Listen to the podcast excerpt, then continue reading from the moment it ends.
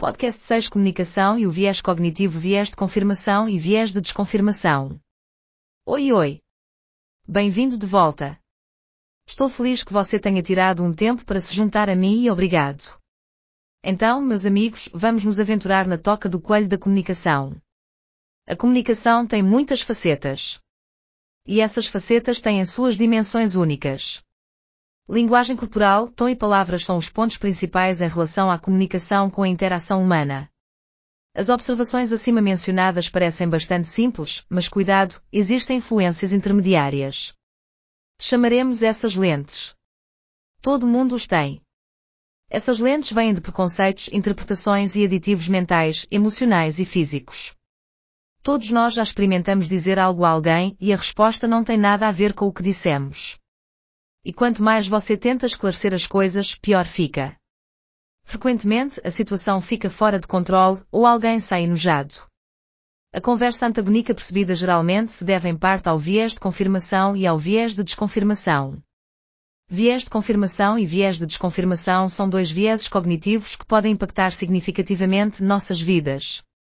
Viés de confirmação é a tendência de procurar ou interpretar informações de uma forma que confirma as crenças pré-existentes. Por outro lado, o viés de desconfirmação ocorre quando rejeitamos evidências que não correspondem ao que já acreditamos. Esses dois vieses podem nos levar a tomar decisões com base em informações incompletas ou imprecisas, prejudicando nosso sucesso e bem-estar. Por exemplo, se você tem uma crença existente sobre si mesmo, por exemplo, eu sou ruim em matemática, você pode procurar evidências dessa crença enquanto ignora qualquer evidência contrária, como boas notas na aula de matemática. Descartar fatos pode levá-lo a evitar aulas desafiadoras, ou até mesmo desistir completamente, em vez de se esforçar para melhorar suas habilidades e conhecimentos nessa área. A boa notícia é que esses dois vieses cognitivos não precisam ditar os resultados de nossa vida. Ao adotar uma mentalidade de crescimento, a crença de que habilidades e inteligência podem ser desenvolvidas por meio de esforço e prática, podemos combater o viés de confirmação e desconfirmação examinando objetivamente todos os dados disponíveis antes de tomar decisões sobre nós mesmos ou sobre os outros. Com uma mentalidade de crescimento, nos tornamos mais abertos a novas ideias, mais capazes de aprender com os erros sem nós sentirmos fracassados, mais dispostos a correr riscos com menos medo de falhar e, finalmente, mais bem equipados para o crescimento pessoal em geral. Reconhecer os vieses de confirmação e desconfirmação são passos essenciais para desenvolver um relacionamento mais saudável conosco e com as pessoas ao nosso redor. Adotar uma mentalidade de crescimento nos permite desafiar esses vieses cognitivos, para que não mais os deixemos limitar nosso sucesso potencial. Nós nos perguntaríamos os porquês, em vez de aceitar todas as informações e ações no piloto automático. Só porque uma pessoa ou pessoas disseram e fizeram a mesma coisa por um longo período de tempo, não o torna correto. Por exemplo, as pessoas usam o mito do Papai Noel há muitos anos. Mas muito poucas pessoas acreditam que um cara de terno vermelho voa por renas mágicas enquanto entrega presentes pelas chaminés devemos considerar o que dizemos através de nossas lentes. E observe os sinais de reação de uma pessoa que está ouvindo através de suas lentes. Se as pessoas começarem a se mexer ou apertar os lábios, elas ficam frustradas com o que estamos dizendo. Se uma pessoa cruza os braços ou segura o corpo, ela está na defensiva. Se quiser manter uma conversa confortável, mude de assunto. E claro, se eles te derem um soco no nariz, você passou dos limites. Além disso, lembre-se de suas lentes de escuta. E fique atento ao seu estado mental. Você está cansado, com fome ou já chateado. Eu prometo que isso vai mudar a forma como você ouve. Você já pensou em uma conversa depois de tê-la e se perguntou o que eu estava pensando? Ou eu deveria ter dito outra coisa? Isso é muito para se pensar. Isso é porque você não fez isso antes. Mas você saberá que valeu a pena o esforço quando seu cônjuge, namorada, amigo ou membro da família de repente, não se importar em falar com você. E você pode acabar com algo especial como recompensa inesperada. Lembro-me de uma namorada minha. Já tínhamos uma boa vida sexual. Mas uma vez conversamos sobre coisas aleatórias por mais ou menos uma hora antes de dormir. E deixe-me dizer-lhe, bom se transformou em ótimo. LOL. Não estou garantindo nada, mas o que você tem a perder. Como mencionado anteriormente, aprender essas habilidades nos leva a uma das coisas mais essenciais que você aprenderá.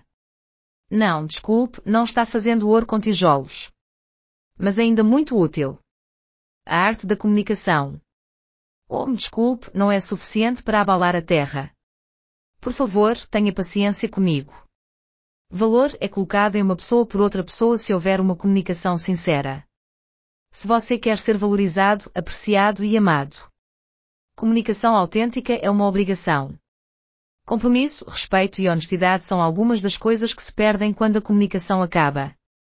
Empatia é a ferramenta mais útil na caixa de ferramentas de comunicação. Não pode ser empatia condicional, deve ser usada 100% do tempo. Empatia significa primeiro compreender e depois ser compreendido. Se você não respeita os pensamentos e sentimentos de outra pessoa, porque eles deveriam respeitar os seus? Infelizmente, muitas pessoas ouvem neste nível 1. A escuta de nível 1 não escuta. Uma palavra ou frase aciona a pessoa e está esperando para sequestrar a conversa. O ouvinte tem pensamentos, distrações e histórias correndo em sua cabeça. Estão esperando para assumir a conversa ou terminar sua frase para que você possa calar a boca. O nível 2 é melhor, mas poderia ser melhor. A escuta de nível 2 e o sem engajamento, sem distrações, e espera que a conversa termine antes de falar. O nível 3 é onde está a mágica, porque você também envolve empatia. Você se torna o orador e visualiza a história deles. Não há distrações, julgamento ou interpretação. Você está simplesmente ouvindo. A informação significa muito pouco em uma conversa se as pessoas envolvidas pensam que precisam ser compreendidas. Da próxima vez que estiver conversando com alguém, guarde o telefone. Concentre-se na pessoa. Ouça cada palavra. Espere até que o orador termine de falar. Você pode usar pequenas palavras ou ruídos de envolvimento como HMM, sério, uau ou tudo bem. Lembre-se, a prática perfeita leva à perfeição. Bem, meus amigos, espero que usem essas práticas para melhorar seus relacionamentos e qualidade de vida. Todos nós não sabemos que são necessários dois para criar um ótimo relacionamento. E só porque você está fazendo o que é preciso não garante que a outra pessoa o fará. Nosso próximo podcast abordará relacionamentos. Como você os escolhe, os mantém e foge deles. E como sempre. Por favor, lembre-se de amar a si mesmo. Você não está sozinho. Você é relevante e digno. Que tal isso?